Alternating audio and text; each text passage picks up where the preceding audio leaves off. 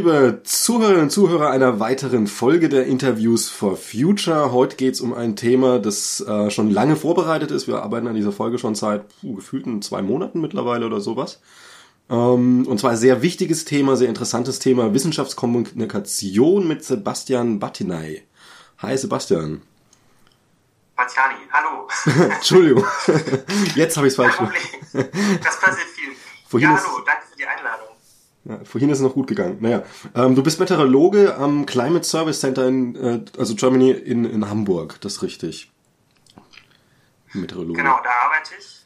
Ich bin äh, Klimawissenschaftler und ja, mache ganz viel als Hobby äh, auch so alle mögliche Kommunikation rund um den Klimawandel, also Kurse oder äh, Texte, die ich schreibe. Ich habe auch einen Blog und ähm, ja, alles Mögliche, was, was so aufkommt, wo man sich kreativ austoben kann.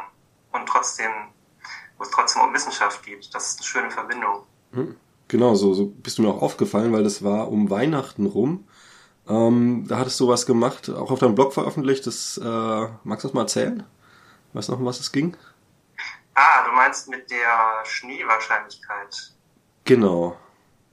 Ja, also genau, das war ein Beitrag von mir. Hm, ich habe mich einfach gefragt, also es ist ja, kommt ja immer an Weihnachten so jedes Jahr so ein bisschen die Frage, so schneit es jetzt vielleicht und ähm, ja, das ist dann natürlich immer ganz atmosphärisch, aber eigentlich ist es ja meteorologisch total unwahrscheinlich. Also ich hatte schon mal so eine Grafik gesehen, äh, dass bei uns die Wahrscheinlichkeit für Schnee im April, irgendwie Anfang April sogar höher ist als die Wahrscheinlichkeit für weiße Weihnachten. Und dann dachte ich mir, ja, okay, das will ich jetzt nochmal genauer wissen und vor allem wollte ich wissen, hm, wenn jetzt auch noch der Klimawandel voll zuschlägt, wie, wie ist es denn dann? Ja, gibt es überhaupt irgendwo, wie hoch ist die Chance überhaupt? Gibt es überhaupt irgendwo in Deutschland äh, nochmal weiße Weihnachten so? Ne? Und ähm, dann, ja, man kann das dann ähm, im Prinzip in den Modellprojektionen, ne, also die, die Zukunftsprojektionen, äh, kann man danach gucken und ähm, habe dann so eine Abbildung gemacht daraus. Genau, das fand ich ja, und, ähm, genau, also wie man erwarten kann, sinkt es noch weiter. Also hier, ich wohne in Hamburg und da sind es nur so ein paar Prozent Wahrscheinlichkeit heute und äh, in Zukunft ist es dann vielleicht ein Prozent oder unter ein Prozent, also sehr unwahrscheinlich. Ne? Und nur noch auf den höchsten Alpengipfeln äh, in Deutschland kann man dann noch mit Schnee rechnen in so ein paar Jahrzehnten. Hm, geht irgendwann halt gegen Null, ne? je, je nach Lage ja. natürlich. Aber ähm, ja, das war dann das Interessante, weil es halt eben nicht nur eine ähm, sachliche Grafik ist, die ähm, einfach mal über einen rausgepickten Tag äh, was meteorologisches, klimatologisches erzählt, sondern das Schöne ist halt, da sind wir ja, kommen wir jetzt zur Wissenschaftskommunikation, ähm, dass diese, dieses Thema Weihnachten natürlich die Leute halt auch packt. Also hättest du jetzt gesagt, irgendwie Schnee am 4. Äh, November, hätte es wahrscheinlich weniger Leute interessiert, ne? Obwohl das ein ähnlich ja, rausgepicktes Datum wäre. Also das finde ich selber auch ja ganz spannend. Ähm das ist natürlich so, dass die Leute vor allem, wenn gerade so ein Anlass da ist, äh, sich sowas gerne angucken. Ja. Genau. Ähm, wollen wir anfangen mit erstmal Daten. Also alles basiert auf Daten, was Wissenschaft macht, beziehungsweise gut ähm, oder erzeugt dann Daten, je nachdem. Ja. Abbilder. Ja, also im Prinzip, also was jetzt die Klimaforschung angeht, ne, es, oder wahrscheinlich auch viele mhm. ähm, Disziplinen, ne, es, es ist ja generell so, es gibt Daten, die hat man gemessen beobachtet. Das, das sind dann einfach Zahlen, die zeigen, was jetzt gerade ist an einem bestimmten Ort zu einem Zeitpunkt. Und dann, gerade in der Klimaforschung, gibt es ganz viel auch Modelldaten. Das sind berechnete Zahlen, die einem ähm, sozusagen die Lücken füllen, ne? die, wo man aus den Größen, die man gemessen hat, Schlussfolgern kann auf Größen, die man nicht gemessen hat. Und die kann man dann ausrechnen, zum Beispiel, weil sie in der Vergangenheit liegen oder in der Zukunft oder äh, an anderen Orten, wo man nicht war. Ne? Oder man kann eben, das ist das Tolle an Klimamodellen, man kann sozusagen alternative Realitäten ähm, sich angucken. Also was wäre das Klima heute, wenn die Menschen keine Treibhausgase ausgestoßen hätten? Hm. Und, und dann kann man natürlich ganz viel verstehen, so ähm, woher kommt der Klimawandel zum Beispiel. Also um es mal ein bisschen griffig zu machen für, für jetzt wirkliche Laien, sag ich mal, es ist äh, sehr vergleichbar, also ähnlicher Prozess wie das, was jetzt auch in Epidemiologie passiert, gerade Corona-Krise mit, ähm, das ist die Kurve ähm, der Ansteckungen, wenn wir den, den Art Lockdown machen, das ist die Kurve, wenn wir machen. Wir haben also Daten, die sind schon fix aus der Vergangenheit und berechnen daraus wahrscheinlich. Ja, also diese, diese Vorhersagen, die könnte man wahrscheinlich am ehesten vergleichen mit der Wettervorhersage. Mhm wo man ähm, Daten hat, wie das Wetter jetzt ist.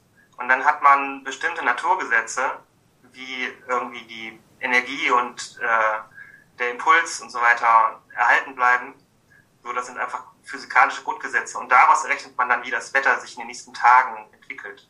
Hm. Das entspricht so ungefähr dieser Vorgehensweise bei diesen ähm, Vorhersagen für ja, Corona-Ausbreitung.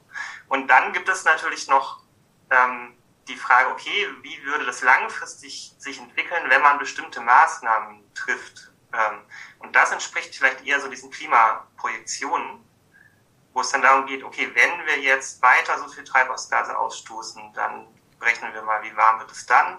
Oder wenn wir viel Klimaschutz machen, ähm, wie viel Effekt hat es dann? Und das ist wie im, Corona-Szenario, ähm, sagen wir mal, wir wir machen jetzt noch mehr Kontaktbeschränkungen, dann entwickeln sich die Zahlen so, oder wenn wir das nicht machen. Und das sind eigentlich zwei verschiedene Arten von Fragestellungen. Ne? Deswegen sollte man jetzt Klimaprognosen oder Klimaprojektionen äh, nicht verwechseln mit Wettervorhersagen. Genau, das ist ja was, was gerade in der Leugnerszene gerne passiert. So, ähm, da heißt ja. Artikel über Klimawandel und unten drunter steht, ähm, aber bei mir im Schwabeland, da war es jetzt aber extra kalt und hat geschneit gestern wo man halt genau. dann beim, und übermorgen schneit es immer noch, wo wir dann beim Wetter sind. Also wir haben ja verschiedenste Daten ne? und dann gibt's ja eine Sache, die jetzt gerade für uns im Scientists äh, for Future Bereich besonders relevant oder was relevant ist jetzt falsche Wort, aber besonders vorzeigbar sind. Das sind halt dann diese Warming Stripes.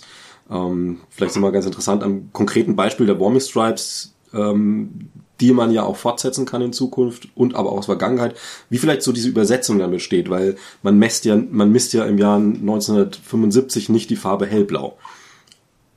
Also das, das war für mich auch so ein bisschen Augenöffner mit diesen ähm, Morning Stripes, dass das so ähm, ja so intuitiv äh, eingängig ist. Ne? Denn also rein aus rationaler Sicht ist es ja eigentlich dasselbe wie so eine Zeitreihe. Also man hat so eine Zeitachse und äh, dann hat man noch eine zweite Achse, wo dann die Temperatur draufsteht zum Beispiel. Und äh, da hat man es ja eigentlich noch genauer. Man kann ja diese Achse genauer ablesen, als man diese Farbe erkennt. Aber die Farben sind natürlich viel eingängiger, ne? weil man so diese Signalfarben blau und rot und ähm, das springt dann sofort an. Man sieht visuell sofort das Wesentliche darauf und wird nicht abgelenkt. Genau, du hast diese Warming Stripes äh, nämlich auch mal vertont. Ja, das ist eigentlich so eine ganz, ganz einfache Maßnahme erstmal, dass man einfach jede, jede Zahl, also wie man auch bei diesen Stripes, jeden Streifen, die man da hat, äh, macht man zu einem Ton. Und je höher die Temperatur ist in diesen Daten, desto höher ist eben der Ton. Ne? Man übersetzt einfach diese Zahlenwert nicht in eine Farbe, sondern in eine Tonhöhe. Und ähm, das, das Tolle ist, man kann dann natürlich auch das so abspielen. Also man hat diese Zeit, diesen Zeitraffer-Effekt. Man hört sich dann irgendwie 700 Jahre Klima, hört man sich dann in einer Minute an oder so. Und dann nimmt man erst wirklich wahr, äh, wie drastisch die Änderungen sind. Genau, weil das ist das Ding, man, man hört ja nicht das Klima in dem Sinne, sondern man hört ja die Klimaveränderung äh, tatsächlich. Ja. Und also nicht den einfach, also hört man das Klima in diesen 700 Jahren, hast du gesagt, sind's? hören, dann wäre es ja ein Durchschnittston quasi, also ein ne? Und aber das sind ja ganz konkret ja. eben die Veränderungen. Genau, aber dadurch, dass man das so schnell hört, ähm, man, genau, man kriegt ein Gefühl für beides, für die natürlichen Schwankungen, denn von Jahr zu Jahr ist die Temperatur ja einfach immer eine andere. Mhm. Und das ähm, nudelt also rum und, und man bekommt so ein bisschen ein Gefühl dafür einfach, äh, für diese mh, mm, diese Amplitude so der Töne, ne? diese Spannbreite. Und dann nimmt man so langsam wahr, wie es da herauswandert und wie es höher wird. Ja, und auch witzig halt. Also das ist ja wieder so ein Side-Effekt, der gut funktioniert. Anschauen kennt man ja, ne? aber anhören ist mal was Neues halt eben auch. Dadurch natürlich. Ähm ja, wobei das in der in der in der Wissenschaft eigentlich ähm, schon lange diese Analogie auch auch gibt. Also man spricht davon Noise und also man hat ein Spektrum mhm. äh, der der Klima des Klimageschehens so und dann spricht man auch so von weißem Spektrum oder rotem Spektrum und das ist einfach so eine Analogie mit diesem Rauschen. Das ist ja auch ein Geräusch, das Rauschen. Man sagt, man sagt auch Rauschen dazu. Ja, genau, Grundrauschen also ist ja eigentlich auch. sehr naheliegend, ja. Ja. Genau. ja, ich weiß nicht, vielleicht hören wir uns einfach kurz genau. mal an. Dann das machen wir mal. Man, worüber wir sprechen.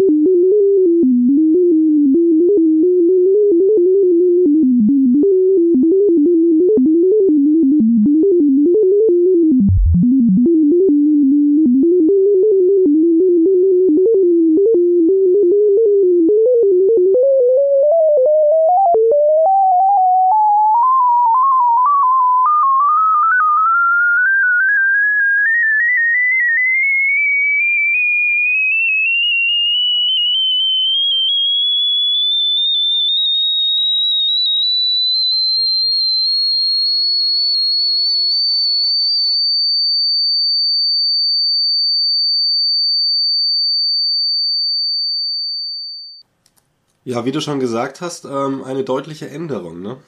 Es kommt dann nochmal so ein ja. kurzer Tiefpunkt zwischendrin und dann fängt es an loszugehen. Das stimmt, ja. Also äh, man muss noch dazu sagen, also ich habe da zwei Dinge aneinander, zwei äh, Zeitperioden aneinander gefügt. Was wir jetzt ganz am Ende dieser fiese hohe Ton, was wir da mhm. gehört haben, ist also im Jahr 2200 okay. in einem Szenario, wo immer weiter der Treibhausgasausstoß ansteigt. Also, also ohne Maßnahmen. Ohne Klimaschutzszenario. Ja. Ne? Ähm, wenn wir mal kurz, also vielleicht, also so übersetzt wie ohne, ohne mehr Klimaschutz, als wir heute machen? Oder mit noch weniger? Ja, das Szenario, das Szenario ähm, ist, dass die Emissionen weiter so steigen bisher. Wenn sie steigen, mhm. ja sogar immer weiter. Ne? Ja, okay, also keine Änderung zu heute, ja. wenn wir nichts ändern letztlich. Und da, ja, und dann, also bis zum Jahr 2100 steigen und dann äh, konstant bleiben. Hm. Okay. Aber die Erwärmung geht dann noch weiter. Ja, ja das trägt Und äh, die, mh, hm, also der Zeitpunkt, wo man so langsam merkt, dass sich was ändert, ne, dass es höher wird, da sind wir jetzt. Das ist so der.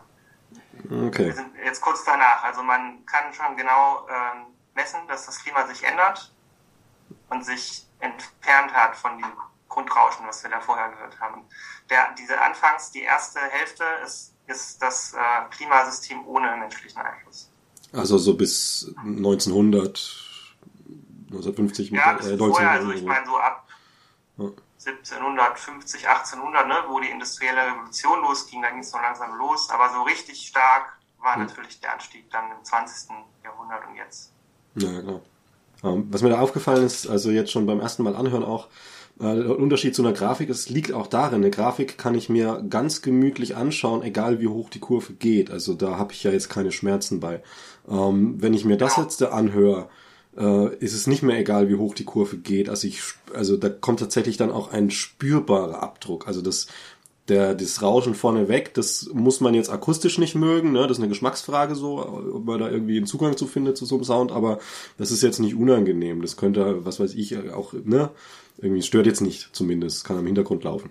Und als es dann hochgeht, dann, dann, das, das zieht halt in die Ohren rein, richtig. Und wenn man sich das jetzt noch auf einer großen Anlage vorstellt, ähm, mit einem relativ weiten ähm, Tonspekt, Klangspektrum und so weiter, da kann das natürlich ultra heftig werden. Ähm, ist das auch eine Idee gewesen oder ist das so ein, so ein Zufallseffekt, dass das Klima. Ja, gut, klar, ich wollte, schon, ich wollte schon hörbar machen, dass es unangenehm wird. Ne? Also, dass man es auch quasi richtig spürt, also gefühlt ja, hat. Das ist ja, ja auch so der Vorteil des Mediums. Also man muss es natürlich nicht so machen, dass irgendwas unangenehm wird, aber auf jeden Fall generell so Musik oder Geräusche, die, die haben natürlich gleich einen viel stärkeren Zugang zu ähm, unserer Wahrnehmung, zu Empfindungen. Mhm. Und das ist natürlich ganz spannend. Ich würde mal ein, ein, zweites Ding dazusetzen, das war ganz witzig. Äh, während wir die Sendung äh, heute geplant haben, ähm, hat zufällig äh, von der Leipziger Scientists-Gruppe jemand das gleiche gemacht mit den ähm, Klimastreifen, ich muss gucken, Sachsen oder Leipzig, ich glaube Sachsen. Äh, genau, Sachsen. Die würde ich auch mal reinspielen. Ist natürlich ja. ähm, jetzt äh, interessant, also äh, auch im Vergleich mit deinen, weil ähm, du hast ein viel größeres Zeitspektrum und da ist das Zeitspektrum sehr viel enger. Das sind die letzten 100 Jahre. Mhm. Müsste ich vielleicht sind dann wahrscheinlich Beobachtungen, ja. Genau, und da merkt man halt schon, dass es halt, äh, also wie, ne, also wenn man jetzt, ein ganz anderes Beispiel, wenn man jetzt zum Beispiel sagen würde, wir machen die letzten zehn Jahre, dann wäre das irgendwie fast wieder wie ein Rauschen, ne? das so ein bisschen steigert, weil halt der Ausschnitt zu klein ist. Und diese Unterschiede zwischen den 100 Jahren und den 700 Jahren sind natürlich exorbitant. Ich spiel's mal an.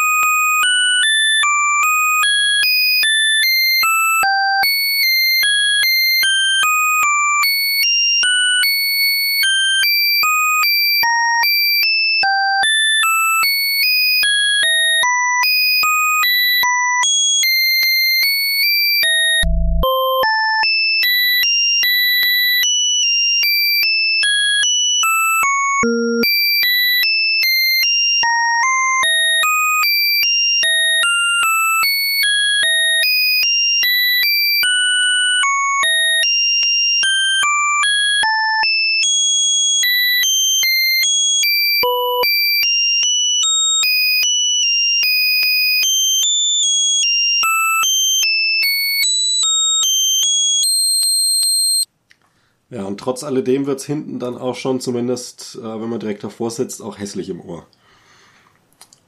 Auch wenn es nur ja, die 100 Jahre sind. an so Computerspiele aus den 80ern oder so. Ja, ja. das wäre vielleicht auch mal ein ganz interessantes Ding. Wir kommen ja später noch zum Thema Spiele auch, also nur vorgegriffen, mal so ein schönes äh, Arcade-Game oder sowas ähm, in dem Stil, ne? Irgendwie zu Klimawandelbekämpfung. Äh, Mario bekämpft den Klimawandel. Ah, und, und schlägt die. Musik da einbinden. Genau. Das finde ich super. Kommen wir noch hin zu den Spielen. Bleiben wir erstmal noch kurz ein bisschen bei, bei äh, Vertonung und Klang. Ähm, genau, war, kam ja nur so gerade als naja, es gibt ja halt äh, jetzt Vertonung, ne? Haben wir interessante Vertonung gehabt, aber ähm, eine Vertonung, die es ja auch gibt von Gefühlen zum Beispiel, ist ja ein Liebeslied, wäre jetzt die Vertonung von einem Gefühl. Da kommen wir dann in, in Richtung Musik und äh, da hattest du auch ein Beispiel. Ähm, magst du erst was zu sagen oder wollen wir erstmal reinhören? Das ist nämlich musikalisch. Ähm, ja, nur ganz kurz gesagt, genau, es ist nämlich mein das ist mein Lieblingsbeispiel von, von Daten-Sonification, also Daten hörbar machen. Mhm. Und es ist wirklich sehr schön, weil es wirklich toll klingt und gleichzeitig einen wissenschaftlichen Datensatz zur Grundlage hat. Da geht es um die gelbe Zieler in Alaska. Und durch den Klimawandel ähm, ist diese gelbe Zieler, die, die stirbt ab. Also das liegt so an Frostschäden. Und ähm, dann haben eben zwei Forscher von der Stanford University, also die, die eine, äh, Lauren Oakes heißt die, Ökologin, die hat gemessen, wie viele Bäume von welcher Art stehen wo und wie geht's denen. Und wenn man von Norden nach Süden über diesen Archipel, das ist da an der, an der Westküste Nordamerikas, in Alaska, wenn man von Norden nach Süden fliegt, und auf diesen Inseln guckt, wie häufig ist diese gelbe Zeder, dann nimmt die immer stärker ab nach Süden, weil da die Schäden schon stärker sind. Und die Zusammensetzung des Waldes ändert sich. Und die haben dann, ähm, also dieser Nick äh, Save oder Save, ich weiß nicht genau, wie man den ausspricht, und die Lauren Oaks haben das vertont, indem also die, äh, jeder Baum, der irgendwo steht, kriegt einen Ton. Und äh, das Instrument ist, äh, spiegelt wieder, welcher, welche Baumart das ist. Die gelbe Zeder spielt die Hauptrolle, das ist das Klavier. Und dann gibt es noch andere, zum Beispiel Fichte ist Cello, weil Cello eben oft aus Fichtenholz ist. und ähm, die Tonhöhe und die Tonlänge, das sind alles äh, auch noch Dimensionen dieser Daten, nämlich wie, wie hoch die Bäume sind, wie alt die sind, wie dick die sind. Das wird alles, äh, fließt da alles ein. Und das Tolle finde ich halt wirklich, dass es dann auch schön klingt. Also man hört so diese Struktur darin. Und äh, im Laufe des Stücks bewegen wir uns also von Norden nach Süden und die gelbe Zeder, das Klavier, wird immer seltener. Und äh, Pausen dem Stück sind tote Bäume. Okay, also es wäre, gäbe es keine toten Bäume, wäre es wär komplett äh, durchgängig immer ein Ton ja, nacheinander. Dann würde man so. ständig was, was hören. Okay. Ja. Und ähm, nur um es nochmal kurz zu Tisch haben, das heißt, die Gable Cedar hat äh, vor Pi mal Daumen 50 Jahren, wie auch immer, in diesem komplett betrachteten Waldstück noch nicht nach Süden abgenommen. Das ist quasi ein Effekt des Klimawandels. Oder nicht so Ja, stark. also genau, ich habe mich selber mit den wissenschaftlichen Verhältnissen da nicht beschäftigt, aber so ähm, wird es ausgelegt von den Ökologen. Hm, So okay. habe ich das verstanden. Ja, Naja, ähm, hören wir es uns mal an. genau.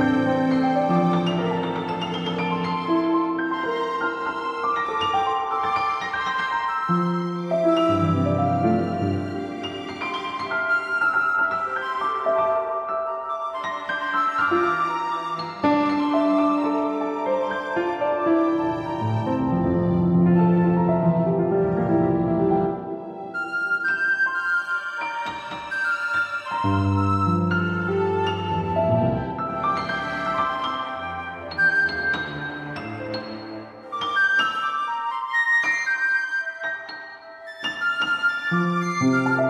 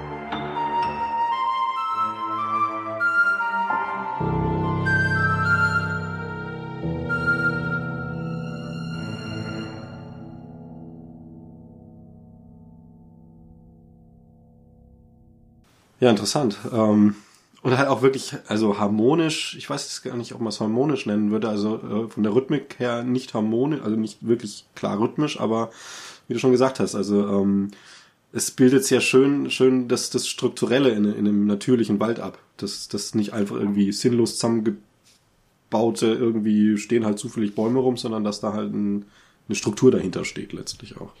Ja, genau, das, das finde ich halt so toll an diesem Beispiel, wie diese große Komplexität dieser Daten eigentlich so ganz intuitiv erfahrbar gemacht wird. Es gibt natürlich auch die Variante, dass man sich das anhört, was wirklich passiert. Da haben wir ja auch was rausgesucht, einen Klang von einem Gletscher. Ähm, auch sehr interessant. Äh, vielleicht erstmal, ähm, wir hatten jetzt diesen Winter tatsächlich auch so eine gewisse Kaltphase, wo auch einiges gefroren war. Ähm, also, ne, da ist ja mal wieder die äh, Nordluft ähm, bei uns zu sehr eingebrochen, mehr oder weniger. Und daher kennen das, glaube ich, auch aktuell so ein paar Leute, die jetzt irgendwie einen Kanal in der Gegend haben, der dann gefroren ist. Dieses, dieses Geräusch von reißendem ähm, Eis. Ne? Wenn das, wenn das irgendwie, wenn das Gewicht, das hat ein sehr interessantes Geräusch. Und da gibt's ja auch diesen, diesen ähm, Klang eines Gletschers, eines schmelzendes Gletschers. Äh, ich kenne mich da jetzt mit Gletschern wenig aus, vielleicht weißt du ein bisschen mehr drüber. Ähm, ein Gletscher, der jetzt nicht schmilzt, sollte ja auch eigentlich nicht klingen. Ne? Also, Ach naja, also ein Gletscher hat ja ähm, einen Bereich, wo mehr Schnee drauf fällt, als er wieder verdunstet oder schmilzt und dann fließt der da so ins Tal. Ne? Also es ist, man sieht das mhm. natürlich nicht, weil es so langsam ist, aber auch das Eis fließt auch. Und unten hat er diese Zunge und da bricht dann was ab und schmilzt was weg. Und da geht mehr verloren, als dazu kommt. Mhm. Und ähm, deswegen ist in, in, das ist so ein Gleichgewicht. Ne? Also ohne Klimawandel ist das einfach ein Gleichgewicht mhm. zwischen dem, was dazukommt und dem, was unten weggeht. Und durch den Klimawandel verschiebt sich das natürlich und dann geht viel mehr verloren, als oben noch dazukommen kann. Das ist halt einfach die Wärmegrenze, ne? die sich halt nach oben verschiebt und dann verschiebt sich halt auch diese Schmelzgrenze ja. nach oben. Oder? Genau.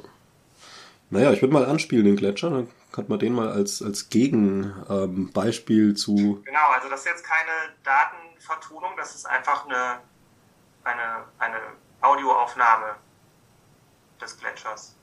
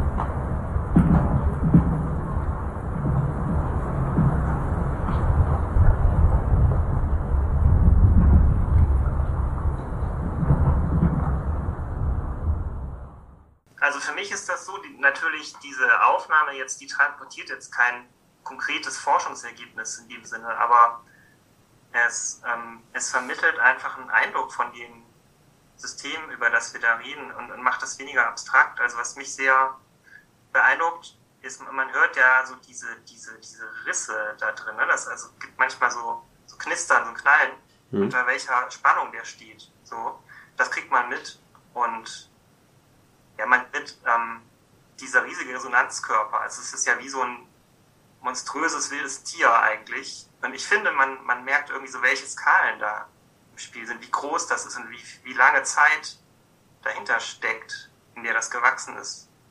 Und all das kann man natürlich irgendwie auch in Zahlen sagen oder, oder so, aber hm, es, es, ich glaube, es hat nicht so diese unmittelbare Wirkung. Deswegen mag ich solche Naturaufnahmen mag ich eigentlich sehr. Ja, ein interessantes Ding, was du da ansprichst, weil das ist was, was ich ja immer wieder beobachte, gerade in der Naturwissenschaft, also explizit implizites Lernen. Ich will es mal für die Zuhörerinnen und Zuhörer mal ganz kurz umrissen haben. Explizites Lernen des Wissenslernen. Ich verstehe das, lerne das bewusst, kann es auch nacherzählen, nacherklären. Also so wie ich jetzt zum Beispiel dir erklären könnte, warum zwei plus zwei vier ist. Ne, so, das muss ich ja nicht erklären, aber könnte es jetzt. Ähm, implizites Lernen ist quasi das, das ja, Learning by Doing ist ein Teil davon, aber es ist ein sehr anschaulicher Teil, zum Beispiel Fahrradfahren.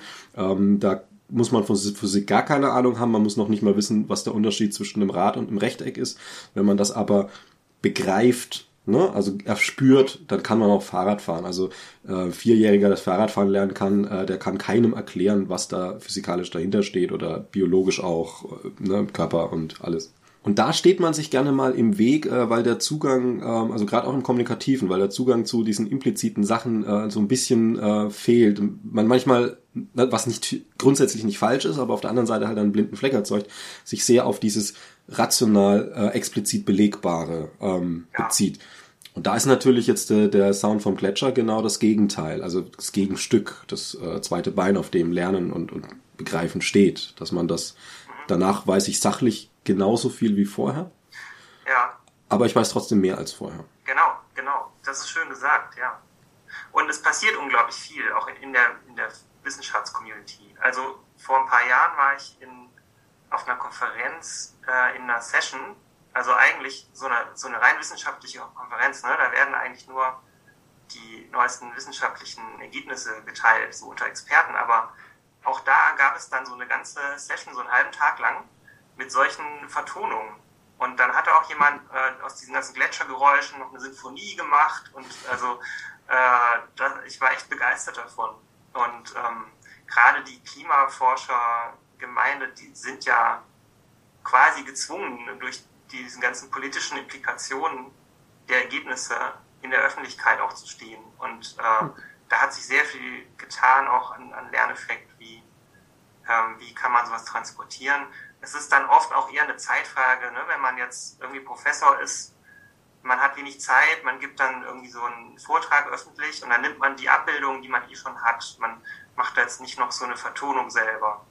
Klar, da haben die Leute keine Zeit dazu, aber eigentlich, ähm, ja, das, das kommt immer mehr. Also auch diese Stripes sind ja von, von Ed Hawkins, der in Reading, das ist auch ein, ein Professor, ähm, gemacht worden. Also da, ich finde es schön, wie viel da eigentlich auch passiert.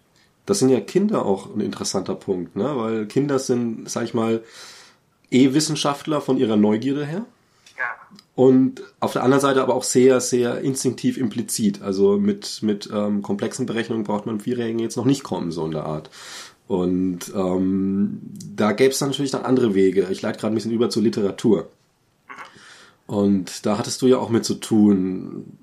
Erzähl doch mal, Kinderliteratur oder die Möglichkeit über Literatur eben ähm, Klima mhm.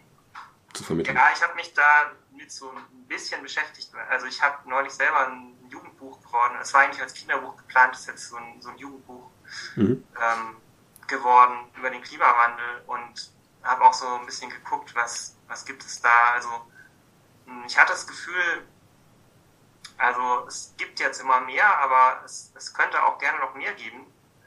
Hm, häufig äh, ist das so, man, man erzählt natürlich eine Geschichte in einem Buch und häufig ist die Geschichte dann so ein bisschen die, das Alibi, um doch irgendwie so eine, eine moralische Botschaft zu transportieren. Und das, eigentlich muss das gar nicht unbedingt sein. Also ähm, es gibt ein schönes, ein schönes Kinderbuch, was mir einfällt, das ist auch von einem Klimaforscher, von, von Michael E. Mann, den kennt man vielleicht, der ist mhm. auch, steht viel in der Öffentlichkeit. So. Und er hat äh, mit Megan Herbert, das ist auch so eine Autorin und Grafikerin, hat da so ein Kinderbuch gemacht. Das ist so in Versform, also für, für ganz junge Menschen. Und ähm, das, finde ich, hat, hat eine ganz bestechende Story. Also da ist eben so die Hauptperson, so ein Mädchen, ist zu Hause und dann klopft plötzlich ein Eisbär an der Tür. Der hat eben sein Zuhause verloren und dann kommen noch irgendwie andere Tiere, also Flamingos und ein Bienenschwarm und eine syrische Farmerfamilie, also nicht nur Tiere, äh, sondern auch Menschen. Und äh, die eben alle erzählen, ja, sie haben irgendwie ihr Zuhause verloren und dann äh, ist das, das Coole an dem Buch ist, das Mädchen ist dann erstmal ganz wütend, was wollen die alle hier? So, äh, was interessiert mich das? und will die eigentlich loswerden. Und dann äh, beschäftigt sich das Mädchen eben mit den Gründen und ja, dann strengen sie alle irgendwie politische Veränderungen an und ähm, das ist ein ganz cooles. Äh, das heißt The Tantrum That Saved the World. Es gibt es leider noch nicht auf Deutsch, soweit ich weiß. Also Tantrum ist ja so ein kindischer Wutanfall, ne? mhm. der, der die Welt rettet. Und sie kriegt halt so einen Wutanfall erstmal in gewisser Weise, oder? Ja, ja, genau. Und äh, so, also das ist, das ist lustigerweise auch vor diesem Fridays for Future Movement erschienen. Das Buch und hat das irgendwie so schön vorweggenommen, weil genau das dann passiert ist, dass die, die ganz junge Generation irgendwann gesagt hat, oh, jetzt äh, reicht's uns aber. Und Druck gemacht haben. Und genau das ist die Handlung in diesem Buch. Ne? Also fand ich schon ganz, äh, ganz toll, wie das. Das ist ja lustig, bei Greta da stand ja auch durchaus Wut dahinter, die das ausgelöst hat. Also das war ja, nicht nur so das nette, ach ja, ich muss jetzt das Klima retten, sondern die war ja auch ganz schön sauer. Ja. Und das nimmt es wirklich sehr gut vorweg, ja. ja. Und, ähm, auf der anderen Seite gibt es natürlich immer diese Bücher, wo ich, sieht man ja permanent irgendwie dieses oh, äh, Baggerfahrer und ähm, guck mal, jetzt zeigen wir die Stadt, ne? Diese ganzen klassischen Bücher. Ähm, das ist auch interessant, also vielleicht vielleicht auch ein Blick wert, ne? Wenn man wenn man mal so die so eine klassische Kinderbuchkiste beim beim was weiß ich beim Zahnarzt, ne? wenn man sich irgendwie sowas mal durchguckt, was da drin ist. Das ist ja teilweise auch echt unglaublich. Ähm, ja, heutzutage müsste man schon fast sagen reaktionär. Also irgendwie diese, diese so dieses Hochgejubel von von von der Autostraße und und ähm, also ich habe eins ganz konkret im Kopf. Da äh, ist so ein Tag von einem Kind abgebildet und es ist so ein toller Tag, weil es sitzt die ganze Zeit in irgendeiner Stadt am Fenster und erst kommt das Müllauto, dann kommt das Polizeiauto vorbei, dann kommt das Feuerwehrauto vorbei, dann kommt ein Jaguar oder Ferrari vorbei und damit ist das ganze Tag glücklich, dass da irgendwie zig Autos vorm Fenster vorbeifahren. Was natürlich äh, eine sehr gegenteilige Erzählung ist vom, vom Inhalt oder vom, vom Impact. Ja, ich würde sagen, also so entdecken Kinder eben die Welt, ne? Was gibt es so? Und das ist natürlich schön, wenn sich das nicht nur auf Autos begrenzt, hm. naja, genau. sondern auch auf andere Themen, ja. ja. Genau. Naja, also der Schmetterling vom Fenster, der da sicher auch vorbeigeflogen wäre, der kommt im Buch halt nicht vor.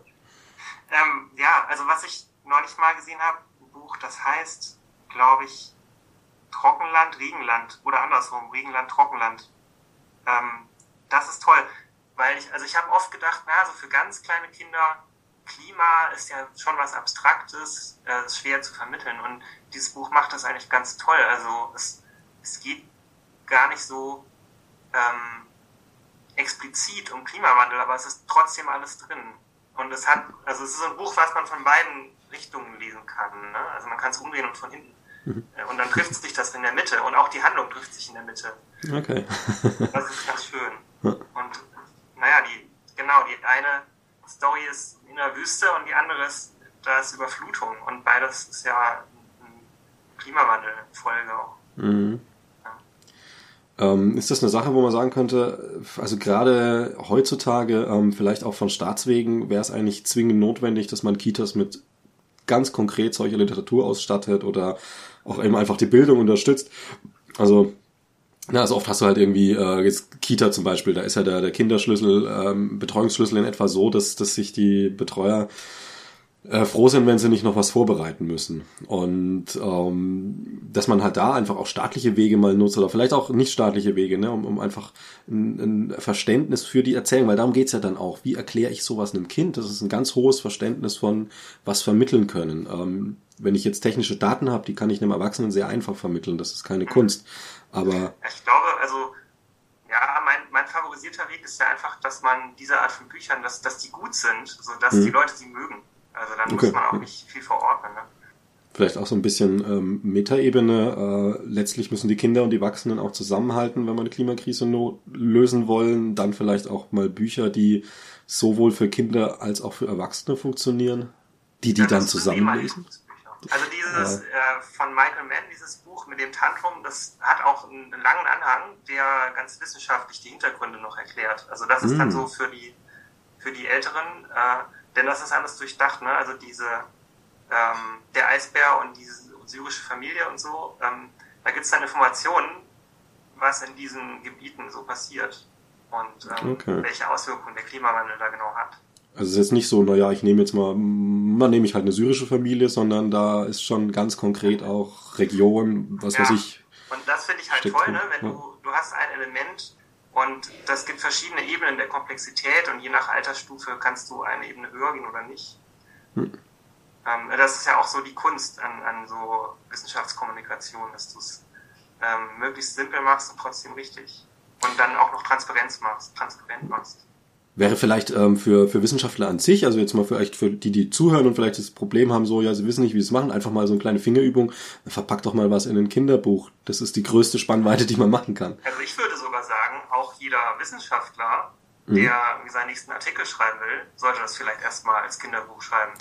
Ja, das auch. hilft immer. Also man sollte auch für die anderen Experten jetzt äh, nicht einen ganzen Boost an Zusatzinformationen reinpacken, wo dann untergeht, was eigentlich hier die was ja eigentlich die wesentliche Aussage ist. Ne? Dafür gibt's immer noch Anhänge, die man dann machen kann. Und ja, genau. Das ist ja Reporting, Online-Material. Ja. ja. Das gefällt mir jetzt noch, dass dieses Kinderbuch ähm, dann am Ende einen wissenschaftlichen Anhang quasi hat in einer gewissen Weise. Also ja. wo man natürlich die Kinder fragen, was steht da, dann muss man irgendeinen Quatsch erzählen, aber ähm, Nö, die oder müssen das dann ja nicht alles lesen. Nö, klar. Was. Gut, aber wenn ein Kind Buchstaben sieht, dann will es natürlich wissen, was ist das. Da sind hinten sind auch Bilder drin, also es ist schon. Ah ja, okay. Ja. Ähm, das nächste ist das, was womit du dich ja sehr beschäftigst, also zumindest auch vom Interesse her sehr beschäftigst, sind ja Spiele. die ja auch sehr, sehr schön im Zugang sind. Also Spiele machen erstmal Spaß. Das ist, das ist die Grundlage eines Spiels, dass es Spaß macht. Man will Spaß haben mit der ja. Familie, mit den Freunden, alleine, wie auch immer, je nach Spiel halt so, ne? Und dann ähm, hätten wir den Gedanken dahinter, wie kann ich in ein Spiel ähm, noch was einbauen? Also wie kann ich da eine Botschaft einbauen? Monopoly ist klar, die Botschaft ist der, wer das meiste Geld hat, gewinnt. Okay, das wäre jetzt nicht die Botschaft, die wir vermitteln wollen. Was gibt's denn da so? Also das sehe ich, mit der Botschaft sehe ich ja eigentlich anders. Okay. Und zwar ähm, finde ich das Tolle an Spielen ja eigentlich, dass man selber Erfahrungen machen kann also ein Buch liest man einfach nur passiv, aber bei einem mhm. Spiel ist man selber Akteur. Man kann selber Entscheidungen treffen. Und ich finde, dass, dass äh, gute Spiele lassen einen eigentlich die, äh, die Erkenntnisse dann, die Schlussfolgerungen selber ziehen, aufgrund der Erfahrungen, die man gemacht hat beim Handeln. Also ein, ein tolles Klimaspiel finde ich zum Beispiel Keep Cool. Das ist ein, ich glaube, es gibt es auch als Computerspiel. Ich kenne es als Brettspiel. Und bei Keep Cool ist genau dieses Dilemma, was auch überhaupt den Klimawandel ausmacht, dass es mehrere Akteure gibt oder die, die Problematik der Verhandlungen vielleicht auch ausmacht. Ne? Es gibt eben mehrere Akteure. Eigentlich wollen alle das Klima schützen, aber eigentlich will auch jeder für sich das Beste rausholen. Auch so in wirtschaftlicher Konkurrenz. Mhm. Und dann gibt es ja dieses, dieses Dilemma, also Tragedy of the Commons, das, das Dilemma der, der Gemeinschaftsgüter, äh, man hat selber Vorteile, wenn man keinen Klimaschutz macht im derzeitigen System. Und dann haben aber alle Nachteile dadurch. Okay. Und äh, dieses Dilemma ist bei Keep Cool eigentlich auch ziemlich gut ähm, repräsentiert. Und dann kann man eben als Spieler auch gewinnen, indem man die Welt kaputt macht. Also wenn man ganz viel in Kohlekraft investiert, man hat dann da so Kohlechips, das ist so die Währung. Mhm. Ähm, man verdient die, wenn man Kraftwerke baut und kann davon neue bauen und dann gibt es zwar immer mehr äh, Extremereignisse, also es schadet dann allen durch Klimawandel. Ähm, man kann aber vielleicht noch knapp gewinnen dadurch. So. Und ähm, ich finde das persönlich eigentlich, eigentlich gut. Äh, das heißt ja nicht, dass das in der Realität gut wäre, wenn es so läuft. Mhm. Aber um irgendwie ein Gefühl dafür zu haben, ähm, was ich in der Realität verhindern will, muss man es vielleicht im Spiel mal erlebt haben und gemacht haben und auch sich in diese Rolle begeben haben mit der Kohlestrategie in dem Spiel, aber als einzelner Spieler, ne? Und mhm. alle anderen verlieren. Aber ähm, beim Klimawandel sollte es ja nicht um irgendeinen einzelnen Spieler gehen, sondern um alle. äh, und das zeigt, das zeigt das Problem so schön auf. Und mhm. da muss man dann eigentlich gar nicht mehr ähm, das Spiel so designen, dass dann das bewertet wird, das ist richtig, das ist falsch. Mhm. Das braucht man dann nicht. Also das kann man sich dann selber denken, wie man das findet. Also ich mag auch Spiele. Spiele sollen ja vor allem Spaß machen, sonst spielt es ja keiner. Genau. Und das macht ja vielen Leuten Spaß, mir auch, äh, wenn man mal so richtig Unheil einrichten kann und dadurch gewinnt. das ist auch okay. Das äh, ist ja ein Spiel. Ne? Ja. Und ähm, das finde ich dann erleichtert den Zugang mehr als äh, ich hatte mal als Kind ähm, so ein Umweltspiel. Da ging es irgendwie um Mülltrennung. Das, das war so ein in den späten 80ern oder so und aus einer Zeitschrift ausgeschnitten. Und dann gab es immer den, den Engel und den Teufel. Also wenn man den Müll nicht getrennt hat, dann kam der Teufel. So.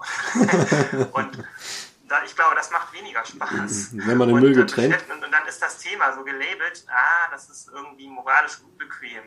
Und das ist ja gerade der Mechanismus, der uns dann daran hindert, uns darauf einzulassen. Hm. Und wir müssen uns darauf einlassen ne, in der Zukunft. Ja, und vielleicht auch ein ganz interessanter Punkt. Also, äh, worauf wir uns einlassen müssen, ist halt auch, dass der Klimawandel einfach ein Teil unseres Lebens sein wird, jetzt eigentlich nahezu schon ist, also auch wenn es jetzt nicht jeden Tag direkt spürbar ist, aber ähm, wir werden auch wieder die Trockenheit und die Hitzewelle haben. Jeder, der einen Garten hat oder sowas, wird es ja. direkt spüren oder ein Waldstück oder wie auch immer. Ähm, aber halt, ne, also wir werden ja wahnsinnig, wenn wir uns mit dem nur negativ beschäftigen. Also ist doch auch schön, wenn der Klimawandel Spaß macht, zumindest im Rahmen von einem Spiel, in dem man es mal spielt. Also auch um diese, ja, diesen also, Druck abzubauen. Ne?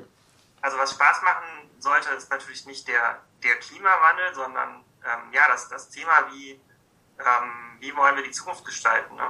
Also hm. diesen Handlungsfreiraum auch wahrzunehmen. Das ist der Spaß und dann wird man ihn auch nutzen. Genau, aber die Beschäftigung des Klimawandels, also der ja. Impact, den der ja. Klimawandel jetzt, gerade jetzt heute mit den fünf anderen Leuten am Tisch mit mir hat, das ist ein spaßiger Impact, weil es ein schönes Spiel ist. So, ne? Also dass, dass man dann den Klimawandel nicht toll findet, sagt, oh, mehr davon, ich stelle jetzt meinen SUV raus und mache ihn an, damit es mehr so Spiele gibt, das ist natürlich Quatsch. Aber diesen Umgang, weil das ist ja auch gerade in der Klimaszene echt so, so ein Problem, ne? Also da, da können ja Spiele durchaus auch, auch eine, eine ganz andere Wirkung entfalten ähm, dass viele wirklich, wirklich da auch emotional ähm, ein bisschen auf dem Zahnfleisch kriegen, weil eine Katastrophenmeldung nach der anderen und zwischendrin versucht man irgendwelchen Politikern was zu erklären und keiner, keiner reagiert oder kapiert. Also das ist ja schon hart auffressend auch und frustrierend für viele Leute. Ja, und deswegen finde ich Spiele so wichtig, weil, weil sie helfen können, glaub, sie können, glaube ich, helfen, diese Zukunftsvisionen zu auszuloten und, und also die Umsetzung auch auszuloten. Und da muss man ja viel umprobieren. Das ist ja einfach eine gewaltige Aufgabe und ja, nur auf die Katastrophen zu gucken, das ist dann halt immer eine tolle Story, aber das ähm, lenkt eigentlich ab vom Wesentlichen. Ja, eben, das Wesentliche ist ja die Handlung. Und das ist ja auch letztlich das, was... was ist, ist im Spiel ja sehr, ähm, sehr gut möglich. Und was ja auch Klimamodelle ja auch machen. Also wenn du sagen willst, du willst jetzt mal ein Klimamodell machen für ähm, was passiert wenn, was passiert wenn, was passiert wenn, also drei verschiedene Events, dann man spielt ja in gewisser Weise auch mit den Daten, schiebt ja, die erstmal, genau. ne, passt die an und sagt, okay, hu, ähm, kann ich diese Anpassung noch vertreten? Ist die noch noch fachlich, sachlich korrekt oder ist das Blödsinn und so weiter und so fort halt und ähm, das macht ja, man halt dann. Was ich mir mal wünsche, ist ähm, so ein Computerspiel, aber so ein richtig gut gemachtes Computerspiel, wo eigentlich so Klimamodell-Simulationen dahinter stecken. Klimasimulator. Also so ein Strategiespiel, ne, wo man irgendwie Welt managt oder so Länder da gibt's was. gibt's sowas, aber mhm. bisher habe ich noch keins gesehen, was äh, so wirklich so den Wumms hat. Ja, es ist ähm, so ein bisschen wie SimCity, aber, aber ja. für Klimawandel. Ja, ich glaube, das, was es so gibt, also mir ist da letztens auch was über den Weg gelaufen, das ist halt so, so, so ein bisschen wie diese, diese Endzeitspiele, die könnte man auch irgendwie in den Mittelalter versetzen, aber man nimmt halt dieses Szenario als, als, natürlich interagiert dann die Spiellogik ein bisschen mit diesem Szenario, das ist klar, in einem Endzeitspiel muss ich sehr viel äh, Essen suchen, weil es nicht viel gibt oder vor, äh, atomatisierten Aliens davon rennen. Das muss ich im Wildwest-Spiel nicht machen. Da sind es dann halt irgendwas anderes. Ähm, ja, aber so, so, das ist wirklich dieses Spielkonzept quasi Kern des Spiels der Klimawandel ist. Da wüsste ich jetzt tatsächlich auch nichts. Also als Situation, die ein bisschen hinter, ja, aber so richtig wird kommen. Also der Klimawandel wird immer ein größeres Thema sein. Ne? Also ich hoffe es, dass es so ein Spiel ja. Ja. Wird es geben. Also da, ich hoffe ja eher, dass es das nicht geben wird, weil ich glaube, wenn der Klimawandel so weitergeht, kommen wir nicht drum rum, dass es das Spiel gibt. Rückschluss wäre natürlich, wenn es das Spiel nicht gibt, ähm, können wir Klimawandel ausbremsen. Aber ob wir das noch können, ist ja die andere Frage. Ähm, ja, deswegen müssen wir auch viele Leute mitnehmen, ne? weil das ist ja auch so eine Geschichte. Also äh, die Kommunikation, das ist ja auch so ein Punkt, funktioniert, bringt ja gar nichts, wenn ich die Inhalte zwar irgendwie äh, kommuniziere, aber sie nicht ankommen und sich dann letztlich nichts ändert. Also äh, quasi der Wissenschaftler, der ähm, bei sich zu Hause die Lösung ausgerechnet hat und ähm, in 200.000 Jahren gräbt man sein Grab aus und in seiner Westentasche steckt ein Zettel, ja, ich hab's doch gewusst, ihr Deppen. Das, ähm, ne, also bringt nichts. Das heißt, wir müssen ja tatsächlich in die Kommunikation und in die Umsetzung, über die Kommunikation die Umsetzung machen. Ja. Spiele natürlich sehr positiv, weil sie, weil sie halt ähm, Lust an Reiz haben, also einen Sog. Und dieses, dieses Klimathema ist ja eigentlich immer Druckprinzip. Guck mal, Katastrophe, Katastrophe, Katastrophe. Ja, genau. Ähm, ja, genau, das, das ist schön gesagt, den Sog, ja. Und da finde ich ähm, kommunikativ total wichtig. Ähm, hatte ich jetzt ein kleines Video auch irgendwie rausgeschickt zum, zum ähm, Klimastreik, nämlich, dass unsere Motivation falsch ist, also faktisch nicht, aber als Motivation falsch ist, wenn es die ist, dass wir sagen, ich habe Angst davor, dass es mir, meinen Kindern, meinen Enkelkindern schlecht gehen wird. Ähm, das ist letztlich egoistisch. Weil wenn ich Angst davor habe, dass es mir und meinen Kindern, Enkelkindern schlecht geht, dann gibt's noch die andere Lösung, nämlich die, dass ich schaue, dass ich ein Multimilliardär wäre und dann kann ich mir meine Blase schon bauen für die nächsten Generationen. Da kann mir doch das Klima egal sein. Eine andere Motivation, die keinen Druck macht, keine Angst, sondern ein Sog ist, Liebe zur Natur. Denn gerne mal vergessen, wenn die Natur so vor die Hunde geht, dass unsere Enkelkinder nicht mehr leben können, dann ist die Natur aber auch kaputt. Und dann werde ich auch wütend, wenn da irgendwie mal wieder die Stadtwerke ähm, alle Frühlingsblühe an den, Splüst an den äh, Straßenrändern abratzen, so, ne? Wie man so merkt. Aber ich äh, komme nicht in der, in der Angst-Druck-Negativspirale rein, sondern habe eher dieses, dieses, diese Freude an der Natur und will diese Freude aufrechterhalten. Auch für meine Kinder und Enkelkinder. natürlich lieber und, und nachhaltiger auch, wenn man es aus Eigeninteresse, aus dieser eigenen Empathie heraus. Hm. Ja, und auch grausames Beispiel vielleicht, aber wenn ich ähm, Klima schütze, um meine Kinder zu retten, meine Kinder haben einen tödlichen Unfall, dann brauche ich das Klima nicht mehr schützen. Wenn ich Klima schütze, äh, um, äh, weil ich einfach diese Natur mag, dann ist es für mich auch nicht schön, weil mir Kinder einen tödlichen Unfall haben. Aber ich werde trotzdem nicht aufhören, ähm, Insektenkräuter anzupflanzen und äh, was ich Samen wild zu streuen oder sowas, ne? weil ich es für für die Sache selbst dann eben tue. Und das ist halt eben der größere Impact und eine größere auch positivere Motivation letztlich. Ja, vielleicht sind die, die, die Gründe, die Motivation, warum man sich für Klimaschutz einsetzt, auch immer ein bisschen unterschiedlich individuell. Logisch, klar. Aber Angst ist halt ein schlechter, äh, schlechtes Mechanismus. Also einfach der, der, der zu viel. Auf jeden Fall, ja. ja. So, also auch wenn die Angst verständlich und berechtigt ist. Ich denke, wir haben alle ein bisschen Angst vor dem, was da droht. Das ist klar. Aber äh, es sollte jetzt nicht die Grundmotivation eben sein. Ja, hier, ähm, vielleicht liegt es daran, dass ich mich auch einfach bei den naturwissenschaftlichen Grundlagen besser auskenne. Aber ich habe den Eindruck, dass ähm, das auch in der Kommunikation zu kurz kommt. Äh, diese konkreten, diese Maßnahmen, was könnte man machen, wie viel bringt das? Bei Klimaschutz. Ne? dass, dass das eigentlich mehr sein könnte und, und so positive Zukunftsszenarien zu entwickeln. Das wird da immer ganz schnell zerredet, weil irgendwelche Details äh, dann scheinbar dagegen sprechen. Und dann kommt man nicht vom Fleck. So, und diese klassische naturwissenschaftliche Klimawandelkommunikation, also welche Ursachen hat der Klimawandel oder so, das, ähm, also was, wo ich auch so herkomme, ähm, ist ja eigentlich politisch längst gegessen. Es ist ja, ist ja klar, was Sache ist. Und äh, diese, dieses Wissen reicht eigentlich zum Handeln. Und jetzt geht es, glaube ich, echt darum, konkreter aufzuzeigen, ähm, wie können wir das umsetzen. Genau, wie wir das, das innerhalb... machen auch viele Leute. Ja. Da, da, ähm, da wird das leider ja, schnell, schnell abgeblockt. So, das kommt nicht so richtig zum Vorschein. Also da, da finde ich, das könnte positiver kommuniziert werden und konkreter kommuniziert werden. Wie machst das du denn persönlich, wenn du sowas nicht Wissenschaftlern kommunizierst? Hast du da eine spezielle Herangehensweise oder? Ja, ich bin jetzt ja auch kein Experte, was äh, Klimaschutz betrifft. Ne? Diese mh, gesellschaftlichen, politischen, technologischen Maßnahmen, mhm. die es so geben könnte. Ähm, also ich habe mich beschäftigt so mit persönlicher Klimabilanz, also die man als, als Individuum also hat, was kann man da machen und da gibt's ja so Fußabdruckrechner und so, das, das mache ich so ein bisschen. Hm, das macht das auch schon mal, schon mal klarer und da finde ich auch ganz toll, es gibt ja auch immer mehr so Apps und so Challenges, die das auch so ein bisschen äh, gamifizieren, ne? die das auch zu so einem Spiel machen, den Klimaschutz zum Spiel machen. Da kann man dann das zusammen machen und guckt, wie viel habe ich jetzt an Emissionen reduziert. Man kann das vergleichen, man kann sich Ziele setzen. Ähm, das finde ich auch eine tolle Entwicklung, dann steht man nicht so alleine damit da und, und kann sich auch motivieren und selber herausfordern. Wäre es vielleicht mal eine Maßnahme, ähm, die Naturwissenschaftler, die nun mal einfach ähm, keine gelernten äh, Kommunikationsleute sind, also da gibt's welche drunter, keine Frage. Du bist jemand, der kann das. Ich weiß nicht, ob du es gelernt hast richtig oder ob das einfach dir bei, wie auch immer, ne?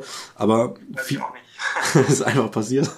ähm, viele halt nicht. Ich meine, es ist ja auch klar, äh, ne? jemand, der jetzt irgendwie, keine Ahnung, Troposphärenforscher ist, muss jetzt nicht irgendwie äh, wild große Reden re schwingen können. Ähm, jemand, der die Tagesschau moderiert, muss äh, über, über Strömungseffekte keine Ahnung haben. Ne? So hat da jeder seine Bereiche. Äh, aber wir stehen natürlich vor einem Problem, wo wir halt die Wissenschaft auch als Kommunikator brauchen. Ähm, wäre da vielleicht mal ein, ein Schulterschluss zwischen, Klim äh, ich sage jetzt mal, Anführungsstrichen Klimawissenschaften und äh, Kommunikationswissenschaften ähm, sinnvoll, also so wie die Scientists ja ähm, Fridays for Future mit Informationen unterstützen. Also ganz klar gesagt haben so, wir sind jetzt nicht die, die sich vordrängen und sagen, äh, Fridays Kinder, seid mal ruhig, jetzt, jetzt reden wir, sondern ganz im Gegenteil, ihr seid die, die es aufgezogen hat, wir helfen euch, wir geben das, was wir geben können. Jetzt haben wir die Scientists da stehen, da wäre es natürlich sinnvoll, wenn wir sagen, Kommunikationsleute sagen würde, okay, Scientists, super, dass es euch gibt, jetzt unterstützen wir euch.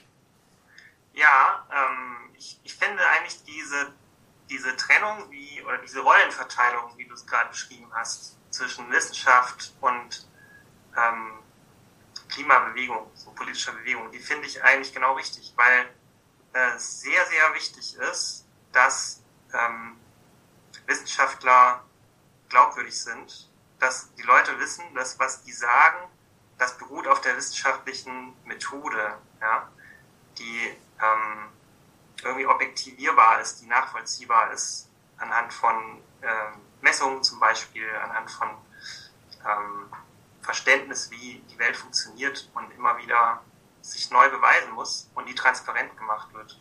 Und es ist nicht eine politische Agenda, die hier äh, vorgeschoben wird. Denn sonst ähm, ist es, glaube ich, langfristig mit dem Klimaschutz auch schwierig.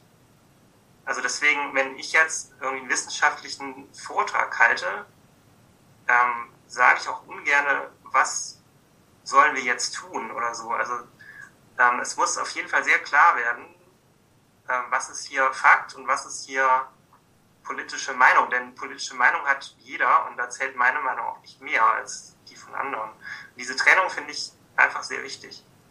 Äh, sonst, sonst geht wirklich das Vertrauen verloren und dann glaubt auch niemand mehr an Klimawandel oder so. Ne? Mhm. Und ähm, da ist oft die Erwartungshaltung, ist oft, dass auch irgendwie ein Grundlagenforscher jetzt da irgendwie Ratschläge geben soll, wie man äh, Klimaschutz machen kann. Und das, äh, das finde ich eigentlich problematisch eher. Also das ähm, kann man kann man nicht erwarten. Das ist nicht die, die Rolle. Also das ist, ähm, wenn man jetzt wissen will, wie, wie kann ich irgendwie, wie viel bringt welche Technologie oder so, dann fragt man jemanden, der sich damit beschäftigt. Ja. Genau, also jemand fragt dann Experten zu der, Fra zu der Frage, die man hat. Genau, genau. Also jede Frage hat ihren eigenen Experten. Ja. Ja. Und dann ist es natürlich schön, wenn der Experte ähm, sich leicht damit tut, äh, seine Expertise zu kommunizieren. Ja, und da ist auch nicht nur, also da ist auch nicht nur ähm, eine, eine gewisse Souveränität der Experten, der Kommunizierenden gefragt, sondern auch der anderen, also der anderen Seite. Ne? Wenn man jetzt, man muss halt differenzieren, also man kann nicht jeden alles fragen und es gibt natürlich Forscher, die sich dann auch gefallen in der Rolle, dass die Leute denken, sie wissen alles und können sich zu allem äh, auslassen und dann kommt es in den Medien. Das ist natürlich verlockend, aber mh, hm, da ist auch ein bisschen äh, eine, eine ähm, wie, wie nennt man das? Also so, so eine gewisse Fähigkeit gefragt, zu reflektieren, äh, woher kommen diese Aussagen, worauf beruhen die? Also äh, zum Beispiel müsste man eigentlich dann, ist ja, ist ja gut kritisch zu sein, ne? also man müsste zurückfragen, okay, jetzt sagen Sie, es, ähm, weiß ich nicht, es passiert das und das ist die Vorhersage, so worauf beruht diese Aussage zum Beispiel. Und dann ähm, wird es halt plastischer. Also auch eine gewisse Kompetenz, eine Kompetenz der, der gesamten Gesellschaft äh, einzuordnen. Was ist hier repräsentatives Wissen und was ist einfach eine Einzelperson? Wir sehen es ja, also Corona-Krise ist vielleicht doch wirklich, ist halt einfach die erste große Krise, die wir haben, die, die, die schon so ein bisschen, ein bisschen, da können wir viel lernen für die Klimakrise. Und als Wissenschaftler vielleicht auch, also ich finde es schon interessant oder vielleicht auch ganz gut, auch wenn sich gerade Wissenschaftler mal diesen Schmerz antun und sich wirklich die, die dümmsten Foren anschauen, die dann irgendwie jetzt wieder über den Lauterbach ablästern und dann auch mit, mit denen kommunizieren und dann mal merken, ähm, wo eigentlich die, die, die Verständnis- und Denkgrenze manchmal liegt und wie tief, mag jetzt ein bisschen arrogant klingen, aber ist dann so, tut mir leid, äh, wie tief man manchmal in, in, in, in der Komplexität des, der Aussagen hinabsinken muss, in der Einfachheit, damit es jemand versteht. Und ja, das, äh, das finde ich auch, dass man als, äh, also wenn man jetzt diese, diese Rollenverteilung hat, ne, dass man von in einem bestimmten kleinen Bereich ist man Experte und man möchte da anderen äh, irgendwie Wissen oder Erkenntnisse an die Hand geben. Ne? Und dann, äh, das, das ist für mich auch immer so ein Augenöffner. Äh, ich merke ja, okay, die Leute, die sich damit halt eben mit diesem Thema nicht auskennen, äh, wie denken die überhaupt? man muss ja dann da angreifen, wo mhm. jemand gerade in dem Gedankengebäude, in dem er ist, und das dann so langsam umbauen. Und also muss man sich erstmal in dieses andere Gebäude eindenken. Und das hat natürlich nicht unbedingt äh, ja, physikalisch konsistente Grundlagen. Und das finde ich immer selber ganz spannend. Also das geht es natürlich nicht um irgendwie so, ja, so, so hm, ideologische Skeptiker, die äh, sowieso ihre Überzeugung haben und eigentlich nur Häme gegen alle anderen haben, hm. sondern Menschen, die dadurch eben verunsichert sind und nicht so recht äh, verstehen, was Fakt ist. Ne? Und das ist eigentlich sehr gewinnbringend, also auch, auch für mich dann, ähm, mich da mal einzudenken. Und dann verstehe ich auch besser, ah, so denken die Leute darüber jetzt. Und äh, das hilft dann auch, das zu erklären.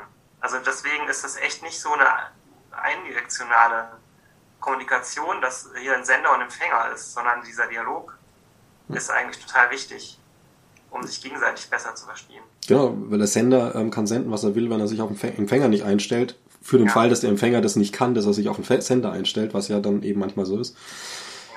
Ja. dann, dann sind wir halt in einem wechselwirkenden Spiel. Das, das, ist, das ist halt schade, dass Social Media gerade das ja eigentlich nicht leisten, weil dann eigentlich ja. jeder kippt da irgendwie sein Kübel aus. So. Und eigentlich bräuchte es noch mehr Medien, wo dieser Dialog besser möglich ist.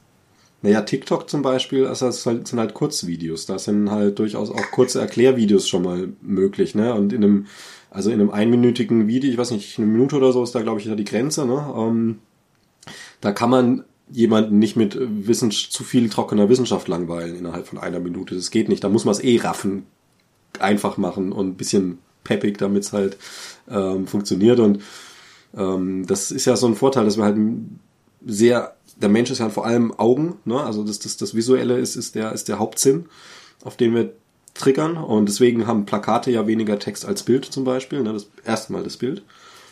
Und ähm, da hat man natürlich heutzutage mit dieser, dieser problemlosen Videoverbreitung durchaus Möglichkeiten, einfach eben das Auge zu füttern. Und übers Auge, ähnlich wie es übers Ohr, ne? was mit den, mit den ähm, Warming Stripes, die wir jetzt vorhin angehört haben, ähm, geht's halt auch direkt rein. Und Kunst zum Beispiel, ne, die halt diese Wirkung hat, also die, die, die, äh, äh, weiß ich gar nicht mehr, das sind diese rotgewandeten ähm, von, von Extinction Rebellion, die roten Rebellen, Red Rebels, sagt ihr vielleicht was? Die, schon mal gesehen, ja. Genau, schon mal gesehen, einmal gesehen und dann erkennst du wieder, ne? Das, ähm, ja, letztlich ist das mh, hm, trotzdem so ein Beispiel dafür, finde ich, dass, dass irgendwie jeder nur noch sendet, so überspitzt gesagt. Mhm, okay, und ja. niemand mehr empfangen will. Also, und das passiert eigentlich nur so im wirklichen Dialog, wenn man sich begegnet. Mhm. Das finde ich jedenfalls immer ganz erfüllend, wenn so ein Dialog zustande kommt und man sich selber, also wenn man den anderen danach besser versteht und dadurch auch äh, ja, so ein Lerneffekt oder Erfahrungszuwachs passiert. Mhm. Also es gibt in, in Hamburg so eine Initiative, die heißt Klimasofa und da gibt es auch so, so einen Austausch, sich gegenseitig zu äh, unterstützen im, im, Klimaschutz. Und da geht es auch gar nicht so sehr um, hier ist der Experte und der sagt anderen, was Sache ist, sondern ähm, ist eigentlich auf Augenhöhe, so dass also manche Leute haben sich mit, mit diesem Thema schon mehr beschäftigt und andere mit jenem. Also zum Beispiel, wie lege ich mein Geld nachhaltiger an? Ähm, und eigentlich wollen das andere auch gerne, aber man fühlt sich überfordert und dann hat jemand das schon mal sich damit beschäftigt und gibt das weiter. Und dann weiß man auch, das ist jetzt hier kein Banker, der will mir da nur sein, äh, wieder sein, sein Angebot verkaufen als Eigennutz. Und äh, das ist auch eine schöne Methode, diesen Dialog zu führen und voneinander zu lernen. Ja, Angebote machen, die halt äh, interessant sind, damit sie auch angenommen werden. Aufzwängen, das ist natürlich das Ding, ne? wenn man sich jetzt sagen wir so in die nächste Kneipe stellt, wenn jetzt mal Corona vorbei ist und, und dann irgendwie allen unbedingt erklären will, dass sie jetzt äh, ne, sich irgendwie anders verhalten sollen wegen Klimawandel, naja, kann man ja, wissen, das ist, äh, fliegen dann ein paar Biergläser und das war's. Mehr Effekt kommt nicht. Das heißt, auch nur noch Ressourcenverschwendung, die man dann erzeugt hat. Viele Leute wollen ja auch was tun. Also ich, ich hm. äh, bin jetzt ja einer der Kursleiter in Klimafit-Kurs. Es sind 73, ich glaube, es sind 73 äh, Volkshochschulen, die diesen Kurs anbieten. Mhm. Und da sind ganz viele Leute, die wollen selber was tun und äh, wollen aber natürlich mehr äh, Informationen, äh, welche Maßnahme bringt eigentlich was und sich da auch vernetzen, damit man eben nicht alleine da steht. Also ich glaube, die, die Motivation ist schon bei ganz vielen da und der Dialog äh, könnte noch mehr werden. Was hältst du von der Idee Klima vor acht? Ja, äh, genau, gutes Stichwort. Das fiel mir auch gerade noch ein. Hm, ähm, ja, also es geht ja irgendwie darum, wenn ich das richtig mitbekommen habe, dass äh, so in der, in der, in der besten äh, Sendezeit auch das Thema mehr auf die Tagesordnung kommt. Mhm. Und ähm, na, ich finde eigentlich so, meine Wahrnehmung ist, es, es gibt schon viel Klimaberichterstattung. Die Frage ist eher, äh, wie berichtet man darüber? Und das ist für mich eigentlich der entscheidendere Punkt. Es gibt ja viele, viele Sendungen zum Klimawandel, aber ganz oft sind die natürlich so ein bisschen, ja, so ähm, dramatische, Hollywood-artige Weltuntergangsszenarien und es ist alles ganz bedeutungsschwanger und äh, gleichzeitig hinterlässt es dann so eine Machtlosigkeit auch oft, ne? Mhm. Und das ist halt irgendwie dann eine tolle Story für Medien, aber ähm, positive Beispiele, wie funktioniert Klimaschutz, äh, wären eigentlich, die wären eigentlich eher gefragt. Also deswegen ja, sehe ich eigentlich die, die äh, wichtigste, die wichtigste Frage ist einfach, wie darüber kommuniziert wird. Und na, wenn das dann, wenn das dann so zur Primetime passiert, umso besser. Ja, das wäre eine gute Sache. Ja, können wir jetzt noch vom Hundertsten ins Tausendste kommen, bis ins Millionste. Ähm, ich weiß nicht, wenn dir noch was auf dem Herzen liegt, wo du sagst, äh, das, das können wir natürlich auch noch ein bisschen drüber reden. Ich habe jetzt keinen Zeitstress, außer dass der Akku irgendwann mal aufgeht, aber das dauert noch ein bisschen. Würde ich dir aber jetzt erstmal so, so einen Abschlusslot überlassen. Ja, ich fand es einfach ein sehr anregendes Gespräch. Äh, vielen Dank für die Einladung nochmal. Und ähm, ja, hoffe, es war interessant. Also ich finde ich finde es immer wieder neu anregend, mich, mich damit zu beschäftigen. Es ist also ja jedes Mal ein bisschen anders. Man kommt irgendwie auf Ideen und ja, wird auch selber motiviert, was Kreatives zu machen und was für Klimaschutz zu machen. Und an dem Thema dran zu bleiben, ohne zu verzagen. Genau, das ist wichtig. Und also, so geht es mir auch jedes Mal, deswegen mache ich das auch so gerne und ja. spreche auch so gerne. Ja. Naja, weil das Thema wird uns noch lange begleiten und wenn man das immer nur negativ macht, dann verzagt man irgendwann. Definitiv. Ja. Und das sollte nicht so sein. Ja, danke ich dir, wünsche noch einen schönen Nachmittag. Alles klar.